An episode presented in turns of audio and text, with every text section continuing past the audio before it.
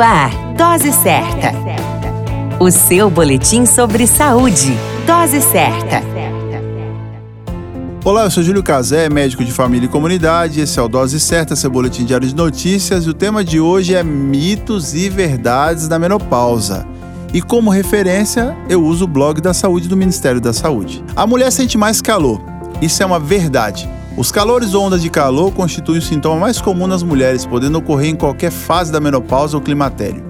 Manifestam-se como sensação passageira súbita e intensa de calor na pele, principalmente no tronco, pescoço e face, e que pode apresentar aumento da circulação de sangue, acompanhado na maioria das vezes de suor. Alteração de humor ocorre na menopausa, climatério? Isso sim é a verdade. Alterações de humor, insônia, cansaço, melancolia podem acontecer no momento climatérico e na menopausa, inclusive podendo ser confundidos com depressão e ansiedade. Depois da menopausa não é possível engravidar. Isso sim é uma verdade. Levando em consideração que o climatério é diferente da menopausa, no climatério é possível se engravidar, uma vez que o corpo está em fase de adaptação e compreende a transição do período reprodutivo para o não reprodutivo.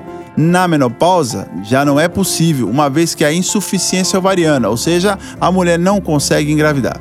Não é possível engravidar e levando em consideração que a menopausa está instalada, né, passado um ano de amenorreia, existe ausência de menstruação e não é possível engravidar. A menopausa só chega depois de 50 anos. Isso é uma verdade ou mentira? Na realidade é um mito. Em algumas mulheres essa fase pode chegar em até mesmo os 30 anos, mais conhecida também como menopausa precoce. Porém, a partir dos 45 anos ela é considerada normal.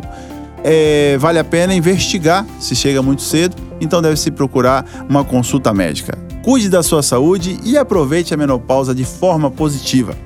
A qualquer momento retornamos com mais informações. Esse é o Dose Certa, seu boletim diário de notícias. E eu sou Júlio Cazé, médico de família e comunidade. Dose Certa, o seu boletim sobre saúde. Dose Certa.